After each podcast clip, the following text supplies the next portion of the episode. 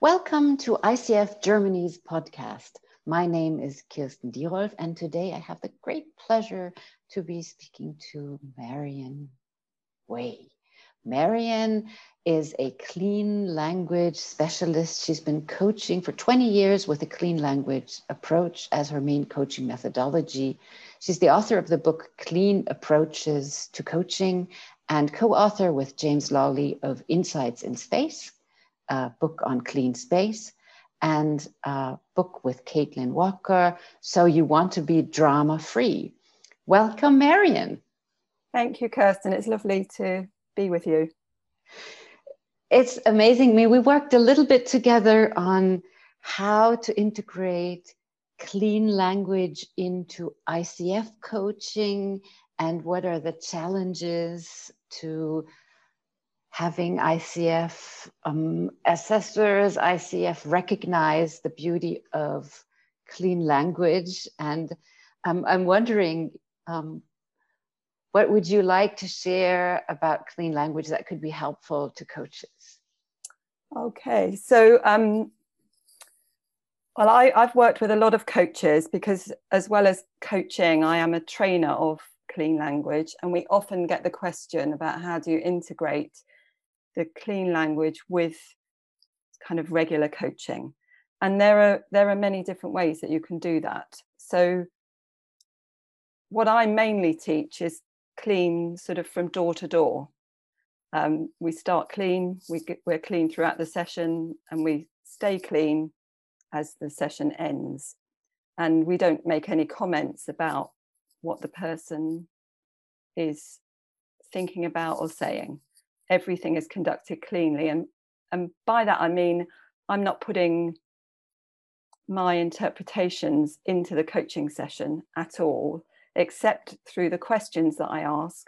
And even those questions have been stripped of as many assumptions, metaphors, judgments, ideas as they can be. Um, and this methodology was created by a man called David Grove, starting off in a therapeutic background. He was a, he was a therapist. So, and what I'm doing with clean language is not quite the same as coaching. What I'm doing is I'm helping the client to model their inner landscape using metaphor and to create a sort of 3D landscape in and around their body of how things are and how they would like them to be. And usually at some point during that, it becomes a bit like a story and things change in the direction of their desired outcome. So when it comes to integrating that with coaching, which is a different activity, you have to make some changes to what you're doing. So there are there are various ways that you can do that. So for example, a very simple way is to just know that when someone is um, when someone is speaking, they're using words generally that we're familiar with. We're having a conversation. And we're familiar with them, they're familiar with them, but in the background, we've probably both got slightly different meanings, or even radically different meanings, or different ways of interpreting what someone is saying. So if someone talks about their school days, we may be making images of our school days and for good or bad, how that how that turned out. So what, what clean does, it kind of pauses and says, okay, they're talking about their school days. What kind of school days were theirs? And it puts a question in to find out about theirs. So, this question, what kind of, is a simple, easy English language question that is not in any way unusual, as some of the other clean questions are. And so you can drop it in at any time in a coaching conversation, even if you've got no understanding any more than I've just given you of what clean is. You can, and I think it's particularly useful for if you um, if you're if the person is talking about what they want so it's r- really useful for getting that coaching agreement going and to be help them to be really clear about what they want so instead of assuming if somebody says i'd like to be more organized that we know what we mean we make a picture of putting our books on a shelf or getting our timetable all lined up we go what kind of organized is that and we give them a chance to figure that out for themselves. And you can do that. You can use that question fairly regularly within a coaching session just to help with clarifying. So that's kind of level 101, I think, of joining it together. It, it seems like the prerequisite of it is um, coaches noticing that they're making assumptions that something is ex- ex- worthy of exploration in a way.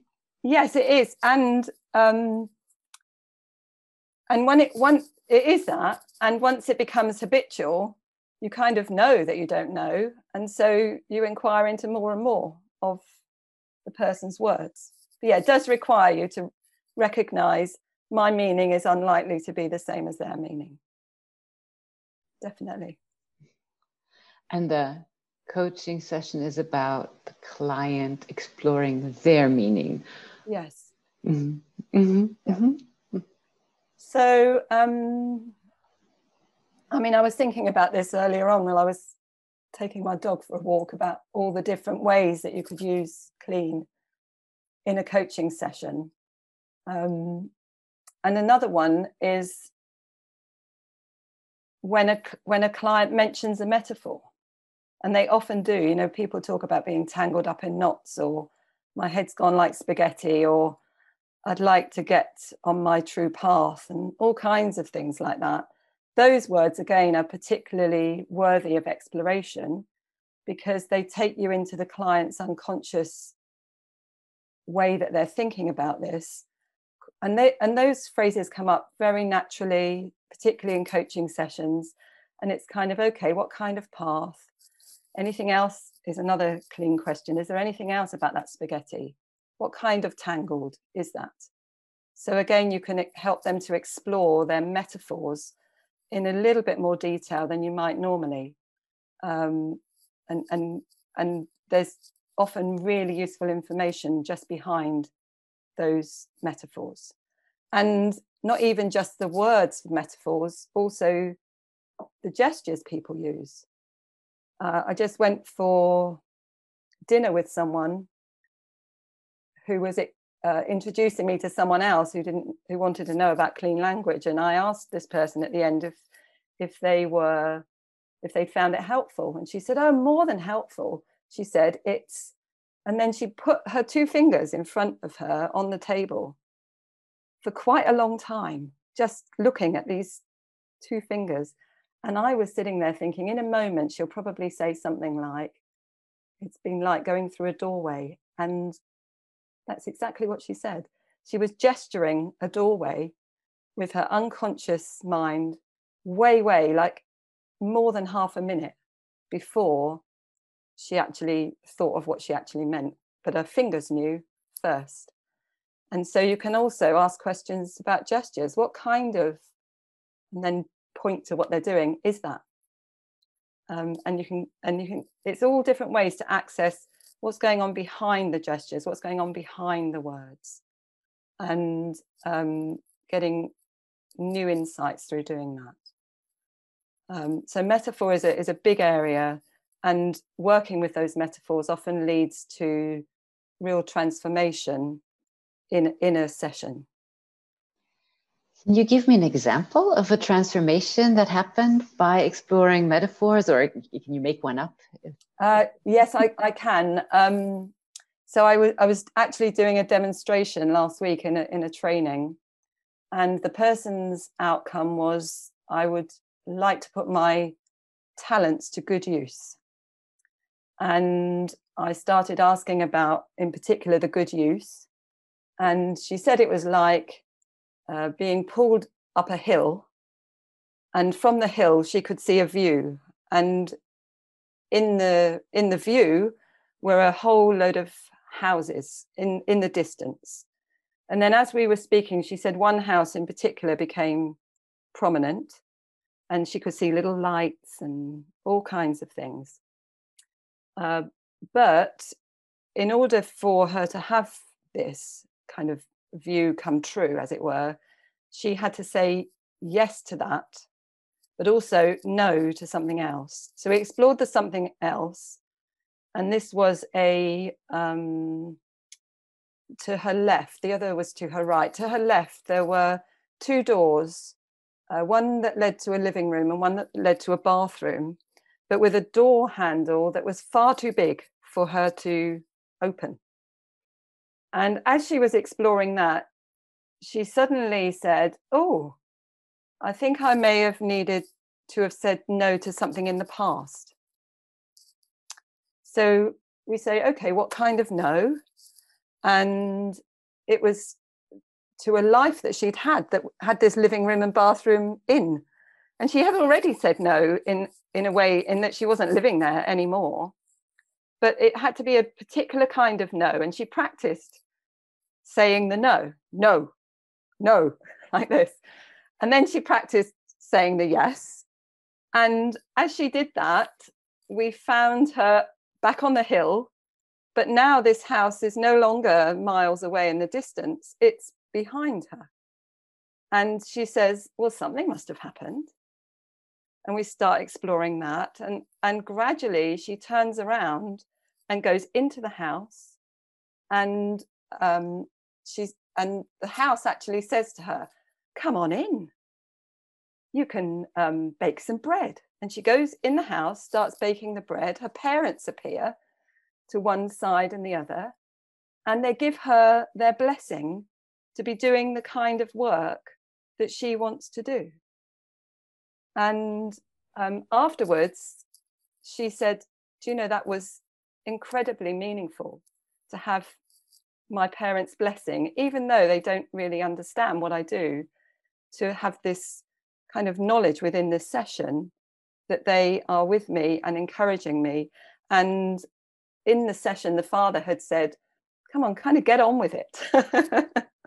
and so it's it's kind of surreal but really deep and meaningful at the same time and makes a change happen in correspondingly in that person's life.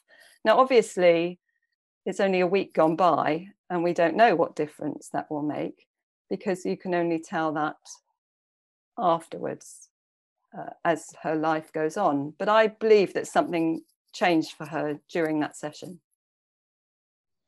Thank you. That sounds really powerful. Mm. Yes, and um, and one of the things that one of those kind of challenges of, of integrating clean with ICF coaching is that um, and and I don't uh, I don't know if you know Soren. I think you do know Soren. Um, when I first started working with him, he said, "Oh, the clean coaching is so directive," and I'm like, "What do you mean? I'm just asking these very open questions." And he said, "But you're choosing where to put the person's attention." And within ICF, we do a lot more partnering. And so I have been learning about partnering and how that works. And one of the things I've noticed is that if you sort of stop to partner, you lose the kind of flow of the storiness of it. And so it's it it's kind of less, it's like that, but less of it, slightly less because you you're giving the frame away to the client and they they might not choose what kind of I know might be a good direction because of all the experience I've got in in a in a landscape because I'm making a model of their model and I'm working that the model their model is informing me what to ask about. And when I ask the client instead of their model what to ask about they often take it in a slightly different direction. Sometimes it seems to speed it up, but other times it, it seems to dampen down the modeling process. And now we're more in a sort of more in a more normal coaching process, if you see what I mean. uh, mm-hmm. it, it, it kind of interferes with it a little bit, but sometimes to, to good effect. Mm-hmm. Yeah. I, mean, I have the same issue with pure solution focused coaching, where we invite the client only to think about resources and progress they're intending to make. Mm. And when you're partnering and the client absolutely wants to talk about their horrible past, yes, um, then we have to find ways of, of dealing with it. Maybe, um, and in my experience, it's it's there is this idea that we need to be choosing certain things, and that idea is informed by the dominant story of how a helping conversation is supposed to go. Mm. And it might be the same, or it might be similar. Yeah, with, it's with similar because um, because with clean language, I mentioned before, it was developed within this therapeutic context where people would explore their problems and their horrible past. And um, a couple, James Lawley being one of them, and his wife, Penny Tompkins, came along and noticed that when coaches were using clean language, they would often um, be kind of inadvertently exploring the horrible past and the problems because that's where the client's attention went. So they thought about, well, what do they do in order to keep the client's attention on an outcome? And they developed a model that they call the PRO model, where P stands for problem, R stands for remedy, and O stands for outcome. And the tricky one is what they're calling a remedy, uh, which is when the client talks about wanting to stop having something.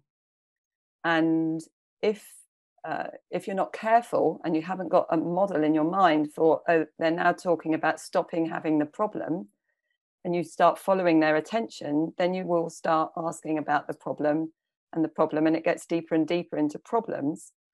And so this model helps the coach to identify which category of information the client is talking about and to be able to move their attention towards desired outcome with specific questions. And the question for desired outcomes in clean is what would you like to have happen? And so if uh, the client, if we start partnering them and they start talking about their horrible past, we can ask them a couple of clean questions about it. And then we can say, and when that, what would you like to have happen? And um, I have found that question also to be a useful partnering question separate from that model, in that you can get partway through the session, summarize what's been going on, and then you can use it in this way. You can say, and what would you like to have happen now in this session? So you bring their attention to the process rather than the content. Yeah, I think that that makes a lot of sense and and I, I love personally I love partnering with a client um, and I think it depends on the experiences that persons have had with helping types of conversations, whether what I think would make sense in a session fits with what the client makes yes, thinks yes. makes sense in yes, a session. Yes, yes. And um, we have been, um, Soren and I, and Lena, I don't know if you know her, but uh, we've been developing a, a training that combines clean language with ICF coaching. And um, to start with, I was quite, um, I, I can't see how this is going to work because we were using the PRO model to help people to define their desired outcome and checking why it was important to them and what they would have by the end of the session and really kind of clarifying this whole thing really clearly and then saying to them, so where would you like to start? And they would almost always say they would start with a problem. And it's like, wow. um, but over time, I've kind of, you know, been working with that. And, and that doesn't seem to me to be such a, a big deal anymore. Uh, you know, you can, you can find ways to work with it still.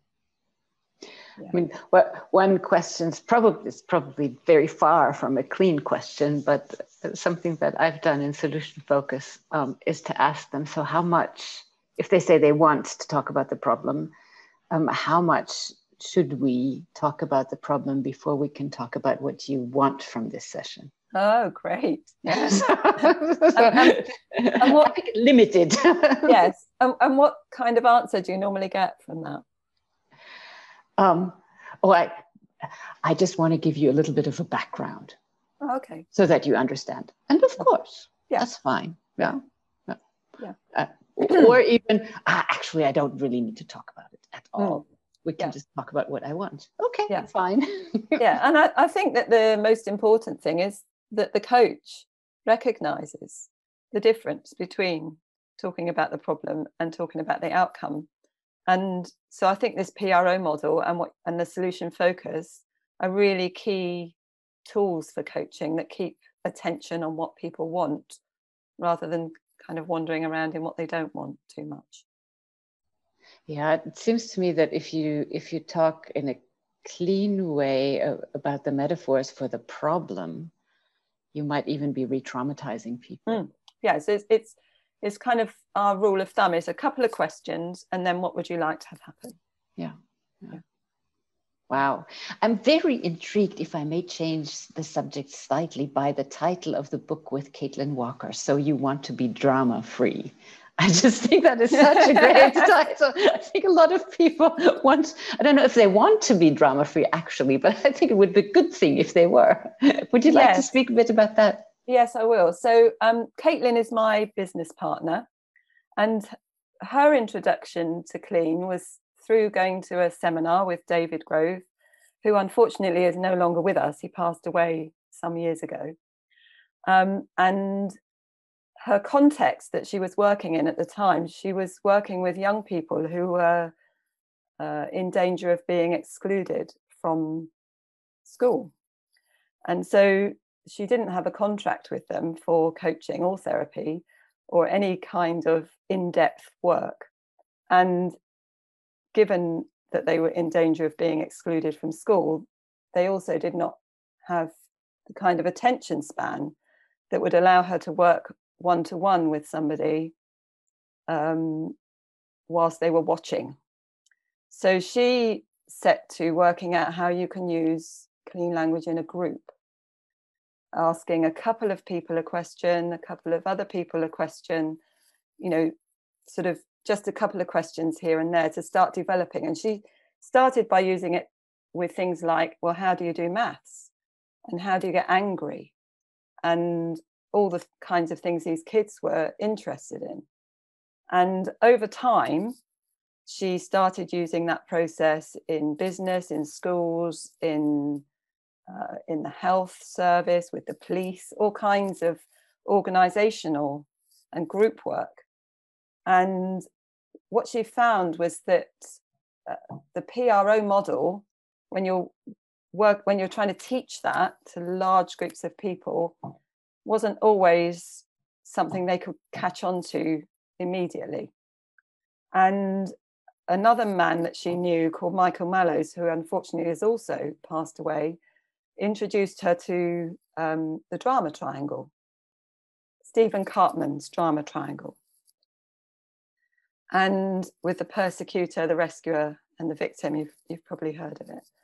And um, so when we teach the group work, we have this model as a way of as a way into the idea of problems remedies and outcomes. We, we just talk about it in terms of drama, and everyone can understand that, and everyone's got examples of it.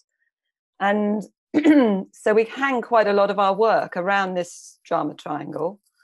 And uh, and Caitlin's developed lots of small tools that are easy for groups to cotton onto. So rather than this whole symbolic modeling hour and a half coaching sessions, it's quick little things like we have a thing called a clean mm. setup, where you say, for this session, which or this meeting to go just the way you'd like, it will be like what? You'd like to be like what?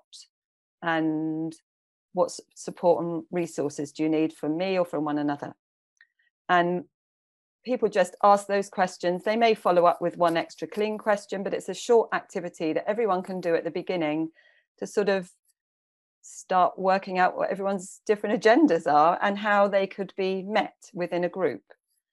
Um, she's also developed a feedback model which separates out really clearly what belongs to one person from what belongs to another. And uh, so, various tools which she's put together, well, we've put together in a thing called the Clean Change Cycle. And so we've got the drama, the, the drama, and then the tools to get out of the drama. And what we have done with that book is turn it into a journal. So it's a, it's a book where you can write about your dramas and then you can use the tools. And there are a lot more tools in that book because we've pulled in tools from other things like NLP and and we've put the PRO in there. But it's like here are a bunch of tools to help you to first of all notice that you're in drama, maybe have a metaphor for your drama, to think about okay, what did that person actually say or do in terms of the, the feedback model's got evidence, inference, and impact. What did they actually say or do? and then um, and then start going, well, what would I like to have happen? If I have a conversation with that person, I'd like it to be like what? I'd like to be like what? What support do I need before I have that conversation to, to sort of figure things out and think about state and all kinds of things. So it's a little coaching book in in a book. You know, it's coaching in a book. So that sounds really helpful, Marian. Thank you. Um, where could the listeners access some resources around clean language? Okay, well, all of those books that you've mentioned um, are on our website, which is called cleanlearning.co.uk. Um, Another really helpful website is Penny and James's website, which is packed full of articles about clean language, and that's called cleanlanguage.co.uk. And you can find those books also on Amazon. Caitlin's book is available as a audio book and a Kindle book as well as a book. And I think those are the main the main places to go cleanlearning.co.uk and cleanlanguage.co.uk. Thank you so much. It was a great pleasure talking to you, and I hope our listeners are inspired to be assumption free and explorative of the thoughts and metaphors of their clients. Thank you very much, Kirsten. It's been a delight talking with you. Absolute delight. And I, I hope that too. yeah, great. Yes. so bye bye. Bye then. Bye.